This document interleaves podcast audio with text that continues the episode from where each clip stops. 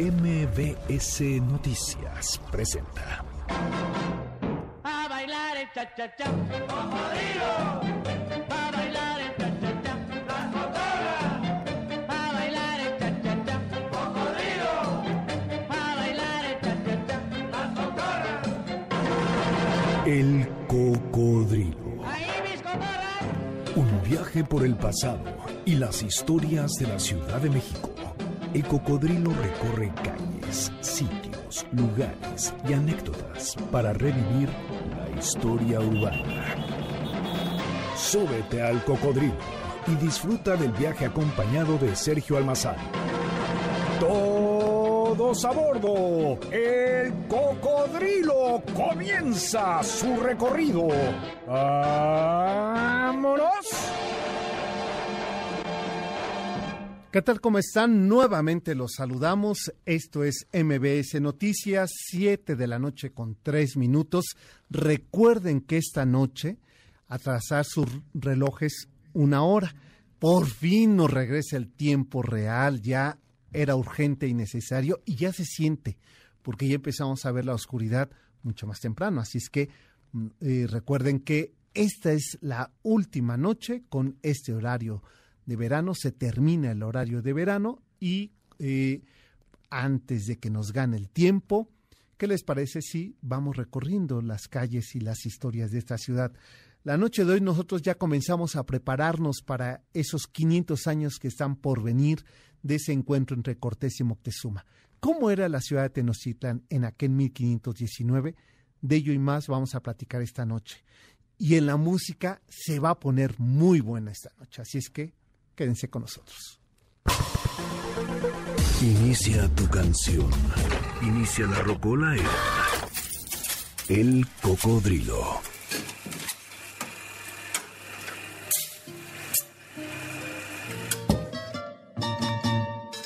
Lindo capullo de Alelí, si tú supieras mi dolor, correspondieras a mi amor y calmarás mi sufrir, porque tú sabes que sin ti la vida es nada para mí. Tú bien lo sabes, muchas veces te lo he dicho, capullito de Alelí. Efectivamente, la noche de hoy vamos a recorrer el repertorio musical lírico compuesto por el eh, enorme compositor de Puerto Rico, Rafael Hernández el Jibarito, y sus canciones.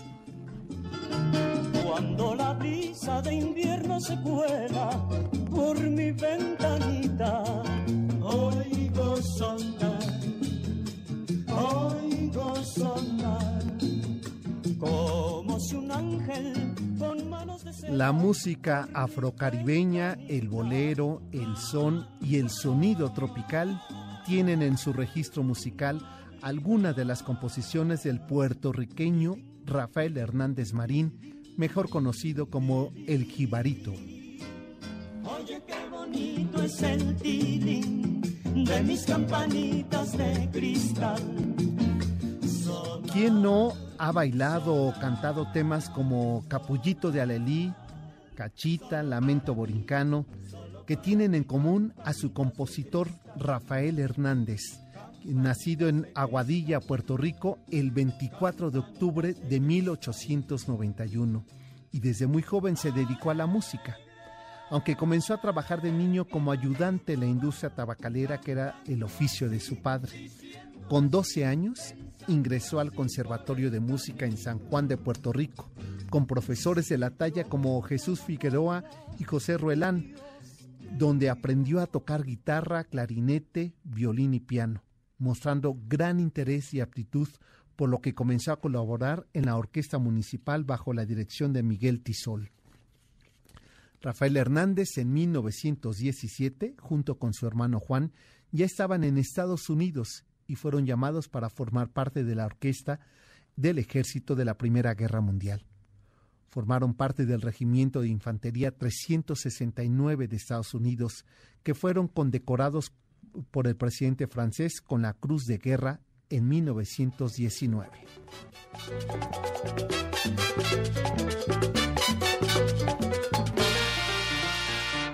Óyeme cachita, tengo una rumbita, pa' que tú la bailes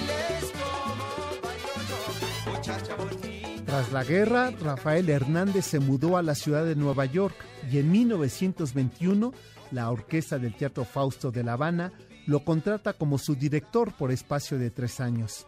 En 1924, estando de regreso a Nueva York, funda su propia agrupación, el trío Borinquén de Rafael Hernández, El Jibarito.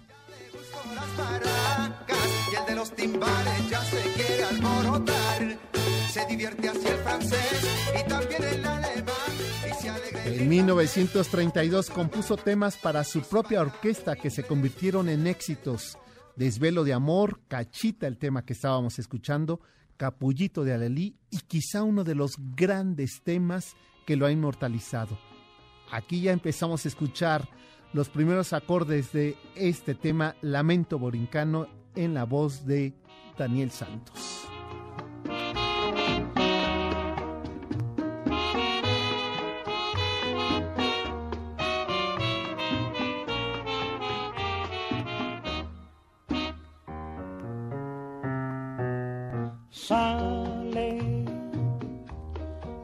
Loco de contento con su cargamento para la ciudad. Ay, para la ciudad.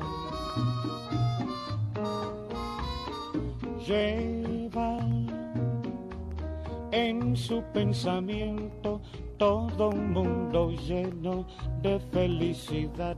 Ay, de felicidad. Lamento Borincano se convirtió en uno de los temas más grabados dentro y fuera de Puerto Rico.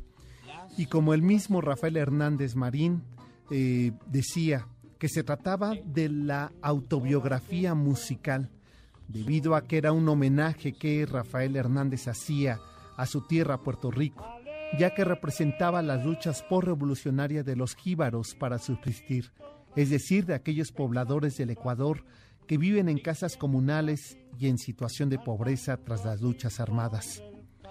En Puerto Rico, esta situación se había vivido en las revoluciones de toda América Latina, y por ello es que Rafael Hernández había decidido hacer un homenaje a esas tierras y a esos jíbaros que recorrían el mundo tras las revoluciones. voy a comparar.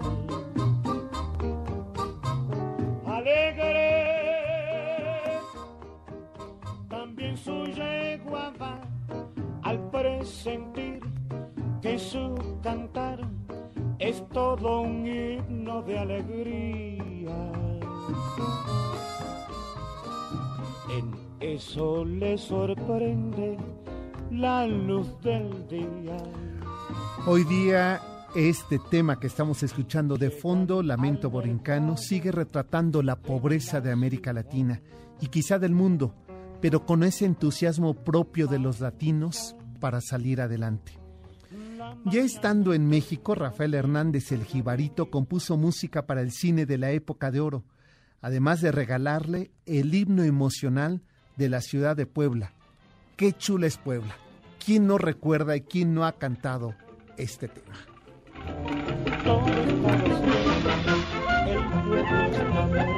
Qué chula es Puebla, qué linda, con sus mujeres hermosas, que rosas, que tienen labios de linda. Qué chula es Puebla, qué linda, ¡ay, qué linda! Chula es Puebla, chula es Puebla, qué linda. A este tema se suman muchos éxitos más de la inspiración de Rafael Hernández el Jibarito. Ausencia, Desvelo de Amor, Preciosa, El Companchero y quizá uno de sus más grandes temas que todos hemos bailado, Perfume de Gardenia. Hoy en el Cocodrilo festejamos el cumpleaños 127 de Rafael Hernández Marín, el Jibarito, y lo hacemos así, escuchando sus grandes composiciones interpretadas por los artistas de todos los tiempos. Feliz cumpleaños y gracias, Jibarito Rafael Hernández, por tu legado musical. Perfume de gardenias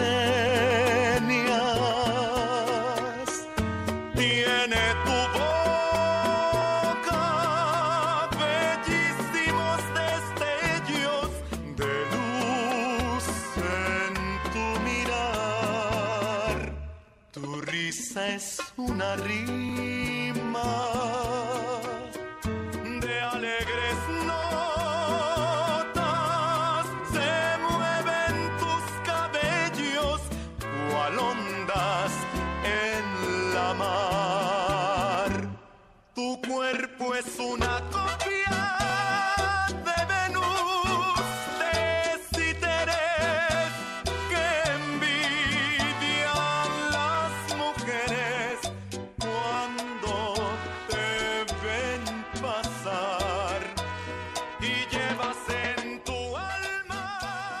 con la voz de la Sonora Santanera en este tema de Rafael Hernández, el Jibarito, les estamos dando nuevamente la bienvenida a este espacio. Esto es el Cocodrilo, Noticias MBS, es la frecuencia 102.5 de FM.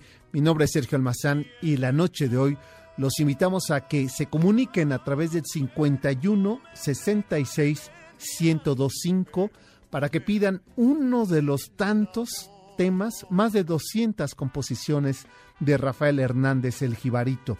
Capullito de Alelí, eh, Campanitas de Cristal, Ausencia, eh, Cachita, en Lamento Borincano, que ya lo escuchábamos aquí, Perfume de Gardenias, que es el tema de fondo, pues son parte de las eh, composiciones de este enorme puertorriqueño eh, eh, Rafael Hernández el Jibarito, que hoy estaría cumpliendo 127 eh, años de edad, más bien el pasado 24 de octubre, y hoy lo estamos recordando. Así es que comuníquense al 51 66 1025 a través de la página de Facebook Live El Cocodrilo MBS. Ahí estamos transmitiendo en vivo en la página de noticiasmbs.com. Ahí también nos encuentran. Y también en el Twitter que es El Cocodrilo MBS o el mío que es S Almazán 71. Les recuerdo antes de que nos gane el tiempo que mañana nos vamos a ir a recorrer el barrio universitario, es decir, la UNAM en el centro histórico. Lo vamos a hacer para recordar los 90 años de la autonomía universitaria y con ello también dónde estaban las escuelas, dónde estuvieron eh, las zonas administrativas, la rectoría, eh, dónde estuvieron los cines, las casas del estudiante, los centros universitarios. Pues de ello vamos a dar cuenta mañana. El punto de reunión es en el edificio de la Casa de la Primera Imprenta de América, que está en licenciado Primo de Verdad, número 10, esquina Moneda, en, el, en la colonia Centro. Esto es a un costado del Palacio Nacional, sobre la calle de Moneda. Está Seminario, que es la Plaza Mayor. Después sigue licenciado Primo de Verdad. Ahí en esa esquina nos vamos a encontrar a las 10 de la mañana para recorrer el barrio universitario. Escuelas que después se convirtieron en facultades, casa de estudiantes. Vamos a recorrer los murales de San Ildefonso y la parte de la calle San Ildefonso donde estuvo el antiguo Colegio Mayor de San Ildefonso, eh, eh, también la Facultad de Jurisprudencia, la Escuela de Artes, por supuesto la de Medicina, la de Contaduría y Administración, el cine eh, Goya, el cine Río, todo ello vamos a recorrer el día de mañana. Punto de reunión, les repito, la Casa de la Primera Imprenta, que está ubicado en el licenciado Primo de Verdad número 10, esquina Moneda, a un costado del Palacio Nacional, es donde estaba la habitación donde muere Benito Juárez, enfrente de esa habitación, ahí sobre la calle de Moneda, ahí nos vamos a dar cita. 51 66 1025 o también en reserva arroba sergioalmazán.com. Ahí pueden ustedes pedir informes o con Miguel al 51 66 1025. Nos tenemos que ir a la pausa que ya me estoy colgando, ¿verdad, mi querida Janine? Y volvemos porque vamos a hablar, como les decía esta noche, sobre Tenochtitlan en aquel 1519. ¿Cómo era la ciudad? ¿Cómo encuentra Cortés y sus hombres esta ciudad eh, de Moctezuma II? De ello hablaremos regresando a la pausa. Volvemos.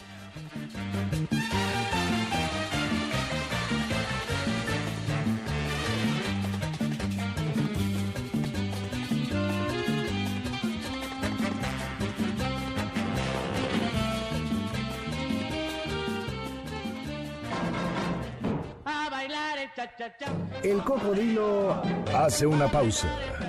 Enseguida continuamos. Ya estamos de regreso para seguir recorriendo las calles de esta ciudad a bordo de El Cocodrilo.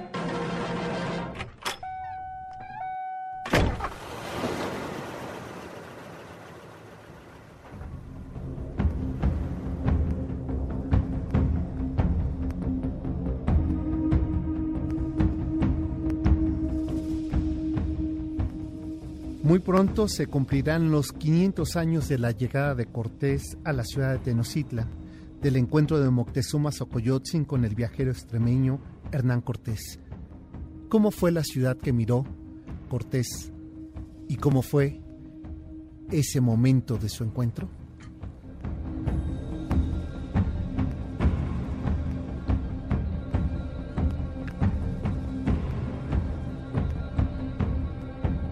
Son casi 700 años de la fundación de la Tierra Lacustre que sorprendió a los viajeros. Esa isla que dominada por el último de sus emperadores Moctezuma II de la dinastía tolteca fundada por Quetzalcoatl, que le fue entregada, arrebatada, conquistada o pactada, como se quiera leer, a esos españoles que fundaron sobre aquel poderío mexica la Ciudad de México, la ciudad novohispana.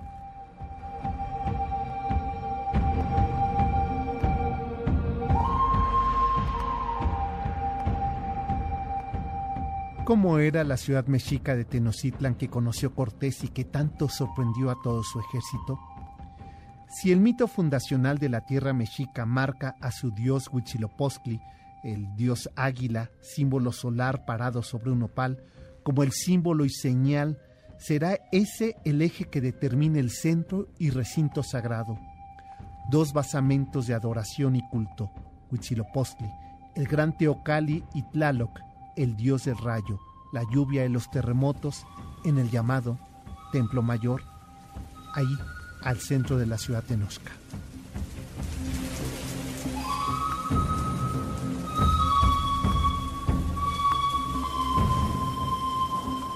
A los pies de ese basamento dedicado a Tlaloc, la diosa Coyosauqui, la diosa lunar arrojada al nivel terrestre por su hermano Huitzilopochtli y al lado de esos recintos sagrados, los palacios de los señores de Moctezuma, debajo de lo que hoy es Palacio Nacional, y el de Axayacatl, hoy Monte de Piedad, calzadas de sur a norte, Iztapalapa, y de oriente a poniente, Tlacopan, y todo lo demás, agua.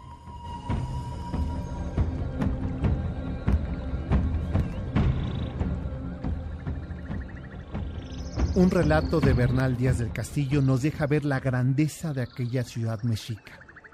Luego Moctezuma los tomó por la mano y les dijo que mirasen aquella gran ciudad y todas las demás ciudades que había dentro del agua y otros muchos pueblos alrededor de la misma laguna en tierra y que si no habían visto muy grande en esa plaza, desde ahí le podrían ver mucho mejor. Así lo estuvimos mirando Veíamos el agua dulce que venía de Chapultepec, que se proveía a la ciudad, y se veía una multitud de canoas, unas que venían con bastimentos y otras que venían con carga y mercaderías. De esa forma, Bernal Díaz del Castillo nos deja testimonio de su experiencia a la llegada en 1519 a la ciudad de Tenochtitlan.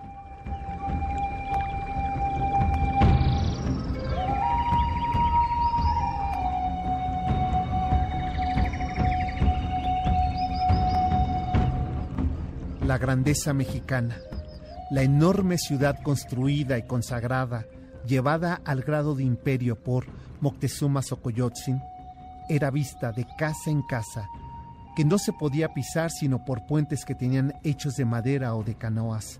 Además, alrededor de aquella gran ciudad sagrada, zona de templos y rituales, de palacios, la multitud en un gran mercado, vendiendo y comprando y como dice Bernal Díaz del Castillo, solo el rumor y el zumbido de las voces y palabras que ahí había sonaban más de una legua de distancia. Podemos imaginar quizá cada vez más remota la idea de la impresionante ciudad de Tenochtitlan en ese movimiento diario y cotidiano.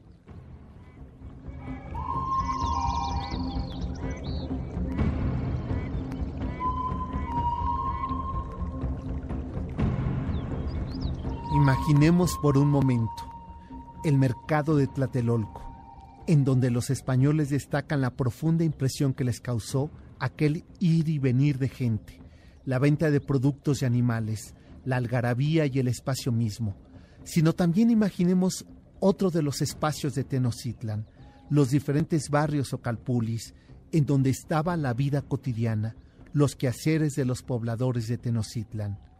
Los relatos hablan de las mujeres mexicas de los calpulis que se dedicaban a las labores domésticas, preparaban alimentos en fogones, se dedicaban al tejido, mientras que los hombres sembraban en la milpa junto a las casas o preparaban parcelas que ganan al lago por medio de chinampas profusamente utilizadas al sur del lago, es decir, en Xochimilco. Tenochtitlan, del siglo XVI, era un territorio poderoso. Los mexicas habían alcanzado un desarrollo y dominio de sus lagos que los hizo un imperio, donde Moctezuma II expandía su poder no solo por la conquista y dominio tributario de los pueblos aledaños, sino por la herencia de su linaje.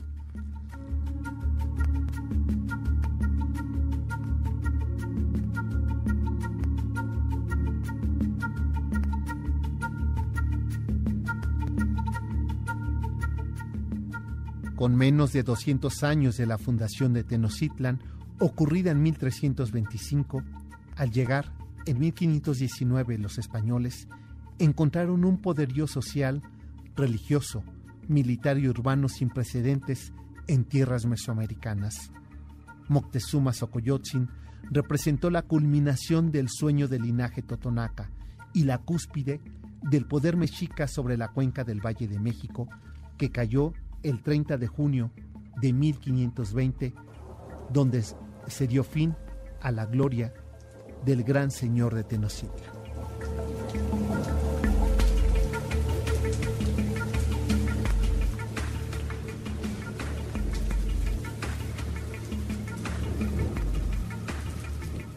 Imaginemos por un momento la grandeza de la ciudad, sobre todo del centro Tenochca. Si venimos desde Chalco, crucemos por Xochimilco y después, allí en esta abarrotada y transitada calzada de Tlalpan del día de hoy, esa asfáltica avenida donde eh, se separan el norte y sur de esta calzada, eh, que circulan autos y en medio de esta enorme calzada hoy de Tlalpan, eh, las vías del metro. Pero imaginemos por un momento aquel 1519, donde era una calzada de piedra y mampostería, de lodo y piedra, y que alrededor de ella lo que circulaba era agua. Se trata de la calzada de Iztapalapa, desde Chalco hasta la actual calle de 20 de noviembre. Toda esa enorme calzada en realidad partía en dos a la ciudad de Nosca, del sur de Chalco hasta el norte, la serranía del Tepeyac, esa calzada se podía transitar y era la que transitaban los mexicas para llegar, por un lado, a la zona doratoria, hoy José María Izazaga, donde comenzaba la ciudad de Nosca, eh, donde está la estación del Metro Pino Suárez y donde se encuentra el basamento adoratorio al dios Ejecatl, que marcaba la entrada de la ciudad, para continuar ahí sobre esa calzada y alrededor de la calzada la parte de agua que marcaba ahí el inicio de la zona sagrada. Los pueblos o los calpulis, eh, estas eh, locaciones y estos barrios prehispánicos, Teopan, Moyotlan, hasta Calco y eh, por supuesto que también la, la zona de norte y sur. Pero si seguimos nosotros de sur a norte, podemos encontrar también que partía otra de forma perpendicular, otra calzada a esta ciudad tenosca, que iba de oriente a poniente, y se trataba de la vieja calzada de Tlacopan, la de México-Tacuba, esa por donde tendría que salir en 1520 eh, Cortés y su ejército, encabezada por Pedro de Alvarado, huyendo en aquella noche del 30 de junio de 1520. Ambas calzadas resultaban significativas e importantes, porque eh, ayudaban no solamente eh, al tránsito, mexicas, sino también a la distribución de la población y de los islotes, porque hay que recordar que no solamente eh, existía el islote de Tenochtitlan, sino que también vamos a tener otro en Iztacalco, otro islote, el de Tlatelolco, camino hacia el norte del Valle de la Cuenca de México. Pero de ello y más vamos a dar cuenta mm, eh, después de esta pausa, no sin antes invitarles a que eh, mañana nos acompañen a nuestro recorrido del cocodrilo a pie por el barrio universitario, la UNAM en el centro. ¿Cómo eran? Hace 15 días hicimos el campus universitario de CEU y ahora vámonos al centro para recuperar la memoria de hace 90 años, cuando la eh, ciudad universitaria logra su autonomía y hace más de 100 años se ubicó ahí las escuelas de la universidad y la Escuela Nacional Preparatoria. Ello lo vamos a recorrer iniciando nuestro punto de reunión es la antigua Casa de la Primera Imprenta en América, ubicada en las calles de Primo de Verdad, esquina Moneda, es decir, a un costado de Palacio Nacional, esa calle chiquita que son dos cuadras en realidad, la calle de Moneda, ahí nos vamos a encontrar. En la segunda calle es Plaza de Seminario, la casa esquina con Palacio Nacional, y la siguiente calle eh, yendo hacia el oriente es la calle de Primo de Verdad. En esa esquina, en ese edificio de la Casa de la Primera Imprenta, nos vamos a encontrar 10 de la mañana y ahí vamos a comenzar nuestro recorrido para conocer eh, dónde estaba la rectoría, dónde se firmó la eh, Carta de Autonomía en 1929, en mayo de 29, donde estuvo la Escuela Nacional Preparatoria y vamos a ingresar a hoy en Museo de San Ildefonso a visitar los murales que nos darán cuenta incluso de la pertinencia del tema del que hoy estamos hablando, esa pintura de eh, Cortés y la Malinche, pintado por Orozco en la escalinata del patio de la Escuela Nacional Preparatoria, los murales de Diego Rivera, eh, los murales de Castro, todo ello vamos a ver el día de mañana en su recorrido del cocodrilo a pie por la UNAM en el centro histórico. Así es que quieren mayores informes, inscribirse, comuníquense al 51 66 1025 eh, a través de nuestra página El Cocodrilo MBS en Facebook o en eh, sergioalmazán.com. Ahí también pueden mandarnos un correo a reserva arroba sergioalmazán.com y les damos toda la información. Hacemos la pausa. Mario Chacón nos pidió desde San Diego, California, que nos está escuchando, el tema de Congoja de eh, Rafael Hernández el Jibarito. Con él nos vamos a la pausa. Esto es MBS Noticias 102.5. Mi nombre es Sergio Mazán y el programa El Cocodrilo. Volvemos.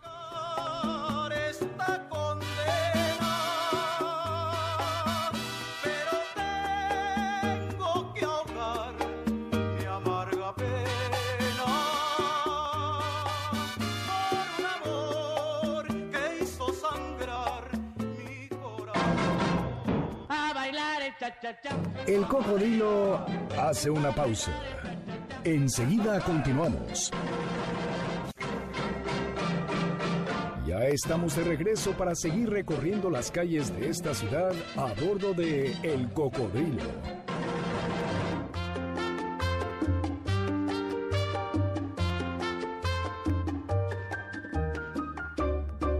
Cuando la brisa de invierno se cuela por mi ventanita oigo sonar, oigo sonar,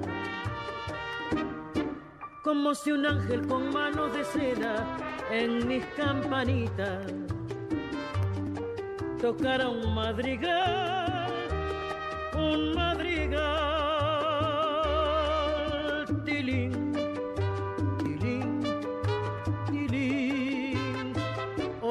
qué bonito es el tilín de mis campanitas de cristal. En la voz de una veracruzana enorme, inmortal, seductora y de eh, potente voz, es Toña la Negra interpretando a Rafael Hernández el Jibarito su composición Campanitas de Cristal. Y con ella vaya un saludo hasta California a Mario Chacón que nos está diciendo que él tiene un disco muy viejito de Margarita Romero con la orquesta de Rafael de la Paz. Pues fíjate nada más que envidiable. Eh, Tesoro tienes, Mario. Saludos. Saludos también a alguien que tú también conoces, Janine. eh, Alejandra Telles. Ya, ¿Te acuerdas de la manaria? Pues le mandamos saludos a Alejandra Telles que nos está acompañando y seguro que está cantando este tema porque es de su estilo. Eh, ella es de esos ritmos afrocaribeños, ¿no? Eh, jacarandosa, dice Janine. Estoy de acuerdo contigo. Eh, también Marcos Cerratos envió saludos, gracias por estarnos acompañando. Y dice que eh, él quiere lamento borincano. Bueno, lo pondremos nuevamente. Eh, por acá también eh, Luna Lunera nos eh, está viendo. Gracias por estarnos sintonizando y siguiendo esta transmisión en Facebook Live, el Cocodrilo MBS. Así nos encuentran. Y les recuerdo, ¿saben qué? Porque además, esta sí es una muy buena noticia, mi querida Janine, que quiero compartir con todo nuestro público Radio Escucha, porque constantemente nos preguntan cómo poder escuchar los podcasts del programa, cómo poder seguir incluso lo que viene a continuación, que es nuestra cápsula de eh, 1519, pues ello lo pueden hacer ahora con una nueva aplicación que se llama Himalaya.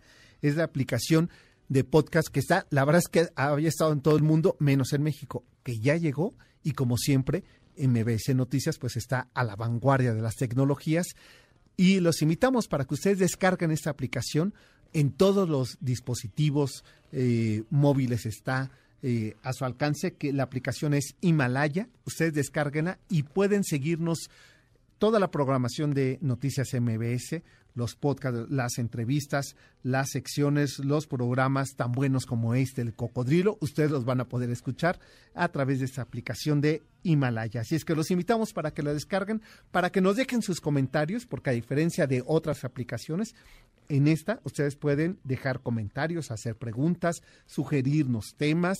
Así es que los invitamos. Es Himalaya, así encuentran ustedes eh, descargable gratuitamente la aplicación y nos dará mucho gusto mantener comunicación con ustedes a través de la aplicación de Himalaya.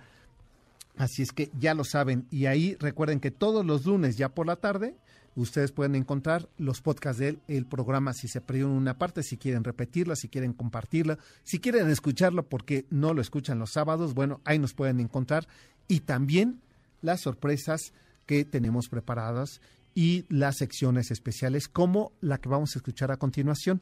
Así es que los dejo con esta revisión histórica que estamos haciendo desde inicio del año y que ya, Janine, pensamos que la fecha no iba a llegar y estamos a nada de que llegue ese 8 de noviembre de 1519 y que efectivamente somos testigos de 500 años de la llegada de Cortés a Tierra Tenosca. Y por ello es que esta sección 1519. Los dejo con ella. 1519. Dos civilizaciones. El mestizaje. Hace 500 años que Hernán Cortés y Moctezuma se vieron cara a cara por primera vez. Dos mundos, dos civilizaciones de frente. Año 1519. El camino del mestizaje. Lo asombroso de la ciudad de Tenochtitlan era su avanzado desarrollo de agricultura derivado de la ingeniería hidráulica.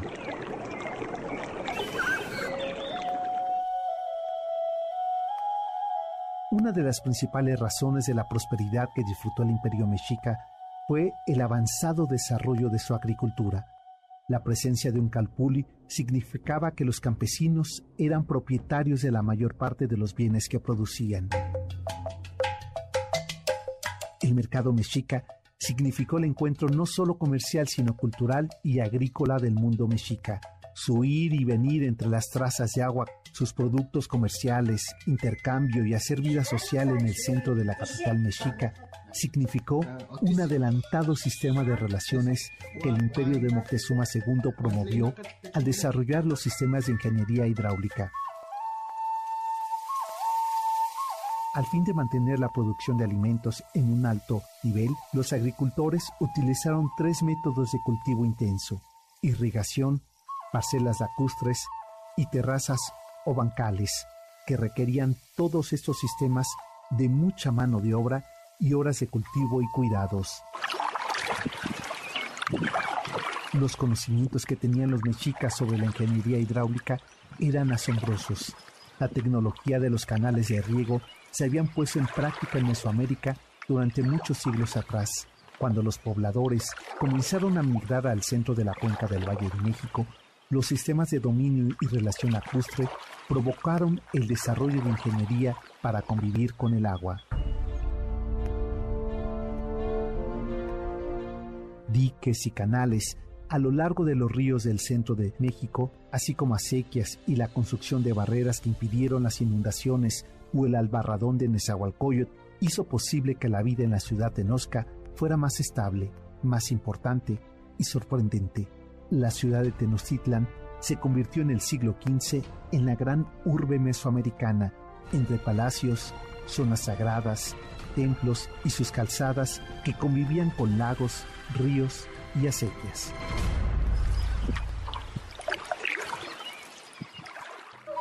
...1519...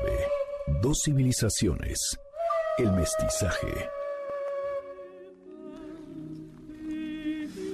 Estamos de regreso. Recuerden que eh, en la aplicación Himalaya ahí pueden escuchar todas nuestras cápsulas de esta sección de forma independiente. Están no solamente están dentro del programa completo, sino que también de forma independiente ustedes pueden eh, buscar la cápsula 1519, eh, dos civilizaciones, y ahí pueden ustedes darle seguimiento, aunque es si es verdad que no hemos hecho un recorrido cronológico, sí hemos tratado de hacer más bien un recorrido histórico sobre ese eh, suceso que resulta significativo y trascendente para el destino de lo que eh, hoy conocemos como México.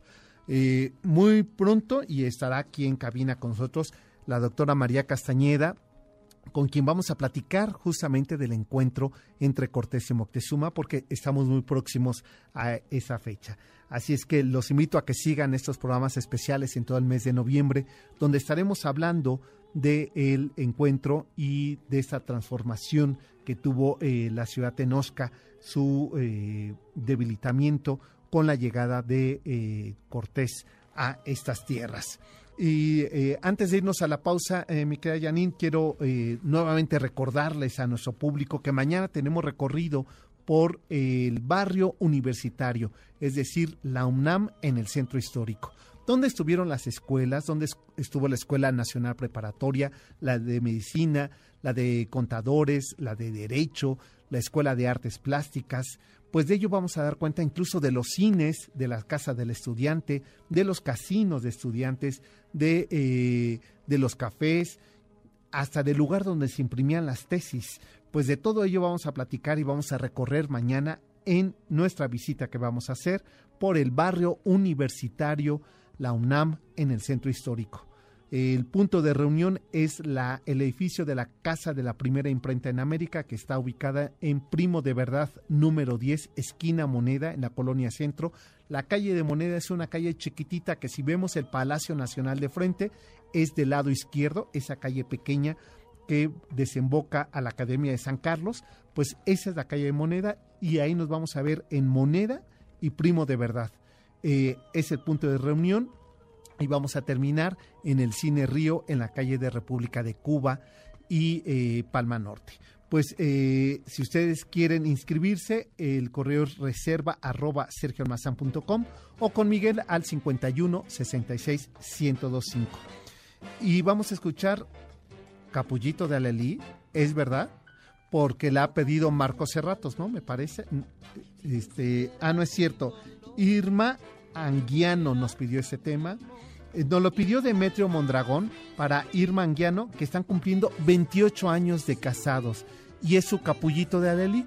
Pues ahí le va a Irma Anguiano de parte de Demetrio Mondragón, quienes nos unimos al festejo de estos 28 años de casado. Ojalá que haya mole. Otro capullo de que yo le brinde mi pasión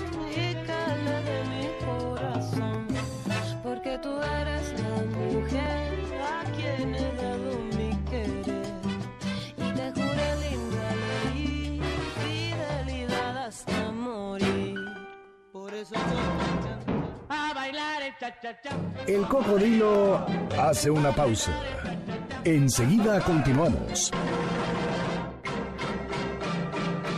Ya estamos de regreso para seguir recorriendo las calles de esta ciudad a bordo de El Cocodrilo.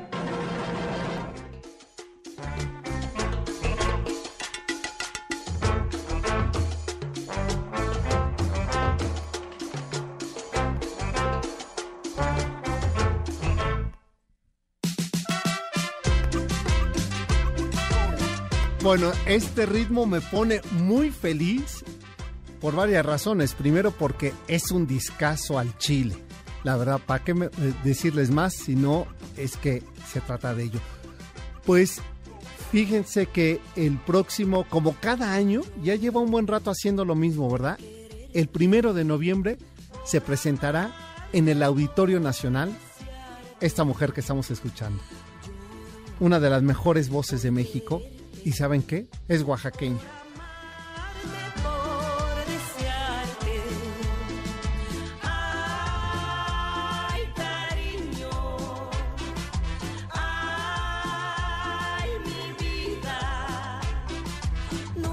Pues sí, Lila Downs, mi cariño, así se los digo al Chile, se presentará este próximo viernes primero de noviembre en el Auditorio Nacional. Nada más recuérdenme la hora, es a las 8 de la noche.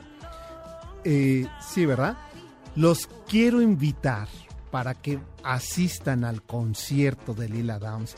Este mujerón que miren, yo le echo porras y demás, y nada que viene a cabina, nada que viene a saludarme, que ya como ni necesita eh, dar entrevistas, pues ya no las da. Espero que próximamente la podamos entrevistar, compartir con ella, porque me dará mucho gusto saludarla personalmente. Y es a las 8.30. Eh, bueno, pues tenemos cortesías para compartir con ustedes de este concierto el primero de noviembre a las 8.30 de la noche el Auditorio Nacional abre sus puertas para el concierto de Lila Downs al Chile. por quererte,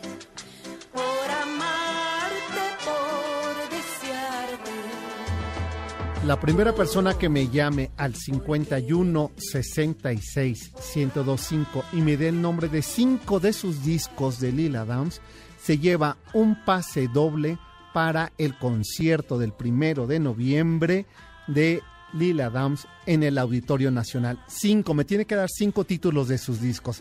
Está bien fácil porque uno, tiene que ver con los tragos, otro tiene eh, que ver con las raíces, otro, ya no les digo más, ¿verdad? Es porque está bien fácil. Cinco nombres de sus discos para que sean fans, de verdad fans, y se vayan a ver el concierto de Lila Downs en el Auditorio Nacional el próximo viernes primero de noviembre.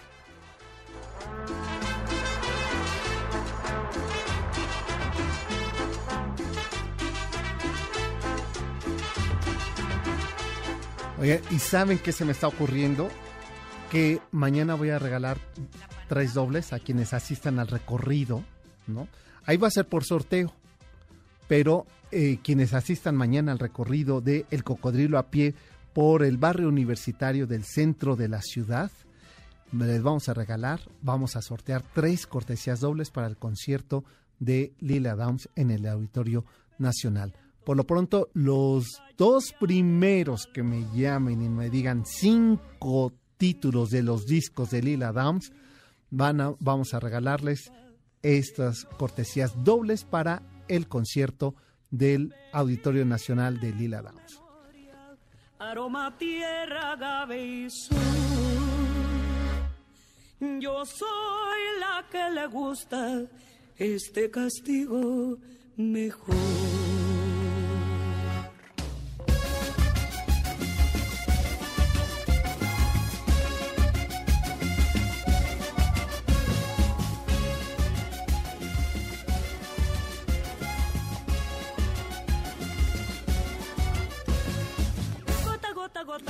Por lo pronto les digo que eh, Laura Vera, Víctor Mayo, Josefina Ruiz y probablemente Mónica Rodríguez, si se anima a ir mañana a nuestro recorrido por eh, el barrio universitario en el centro de la ciudad, ya están en la lista para el sorteo de las cortesías para ir a ver a Lila Downs. Oye, más consentidos, Janine, no pueden estar, ¿eh? Como los queremos y consentimos en este programa. Primero de noviembre, ahí nos encontramos para el concierto de Lila Downs en el teatro, en el más bien en el Auditorio Nacional, eh, a las 8.30 de la noche. Como pinta el mezcalito, gusanito de tu boca. Como pinta el mezcalito, gusanito de tu boca. Cantaba lloró, tanto mezcal, tanto llorar, tanto tomar. Vamos a cerrar esta noche eh, este recorrido que estamos haciendo preparando el escenario para hablar de los 500 años. Todo noviembre vamos a dedicar a hablar de los 500 años de la llegada de Cortés a la ciudad de Nosca. ¿Por qué es tan importante hablar de ello? Porque somos resultado de ello. Nuestra lengua, nuestro, eh, nuestro ADN, nuestra comida, nuestras tradiciones están mezcladas de ese momento del encuentro, del mestizaje. Moctezuma II y el esplendor de su imperio mexica.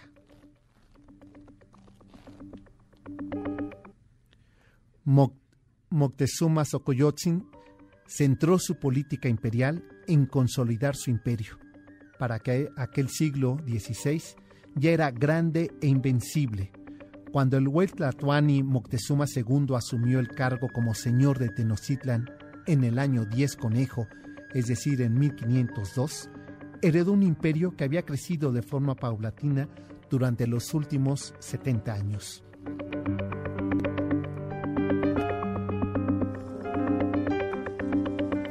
Sus antecesores habían expandido las fronteras del imperio desde el norte de la cuenca de México hasta la actual frontera con Guatemala, desde la costa del Golfo hasta la del Pacífico. Comprendía el imperio de Moctezuma II más de 300 ciudades-estados sometidas, agrupadas en provincia, las cuales estaban obligadas a pagar ricos tributos en fechas establecidas.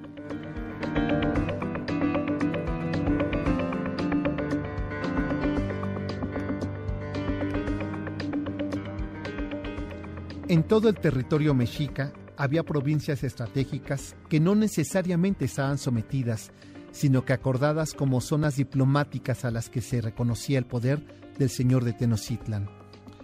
Por tal razón, al heredar el imperio, Moctezuma II requería consolidar y estabilizar una mayor extensión territorial.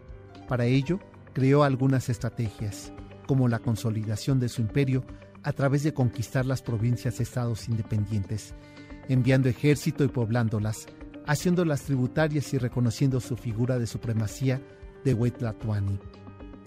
Concentró las fuerzas más agresivas en la región actual del estado de Oaxaca, porque el área de Oaxaca había sido parcialmente conquistada por sus antecesores, pero frecuentemente se incitaba a la rebelión de sus pobladores, por lo que una de las primeras acciones de Moctezuma II como Tlatoani fue enviar fuerzas militares que dominaran la zona de Oaxaca y estableció un sistema tributario con chiles, frijol y cocoa.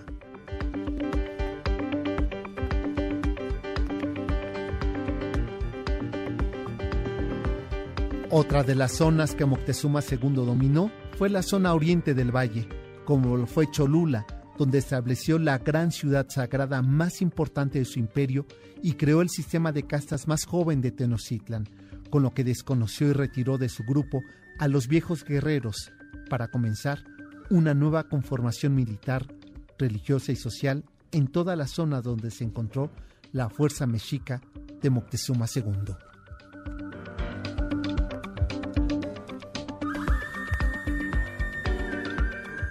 La segunda estrategia de consolidación de Moctezuma II estuvo encaminada a reprimir rebeliones en el interior de su dominio, que cada vez eran más frecuentes y más crueles.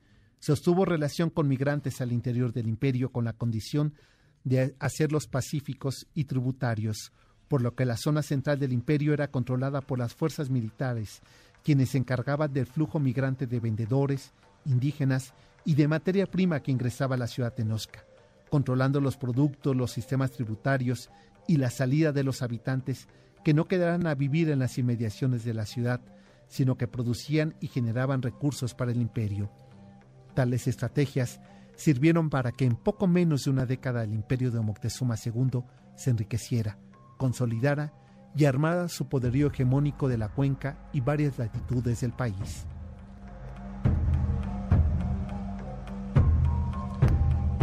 Es así como en 1519, con 17 años en el poder y una grandeza de ciudad-estado, Moctezuma II presenta a los conquistadores una grandeza imperial, una ciudad en el mayor de los esplendores, la traza, la construcción de las zonas sagradas, los palacios de gobierno, la vida entre agua, los sistemas dominados de ingeniería hidráulica, sus grandes zoológicos, su indumentaria, su propia presencia sorprendió a los españoles.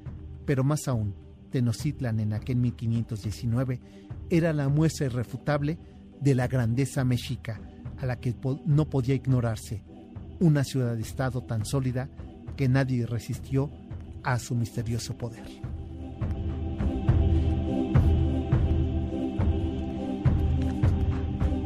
Y así llegamos al fin de esta transmisión del Cocodrilo en Noticias MBS. Gracias por su presencia, se quedan con Checo San y nos encontramos el próximo sábado en punto de las 7 de la noche para una emisión más del Cocodrilo. Pásenla bien. Buenas noches.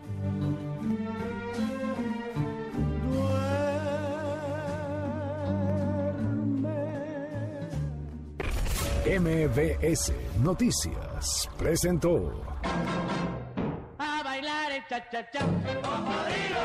El Cocodrilo. Te esperamos la próxima semana para conocer más historias de esta ciudad. El Cocodrilo.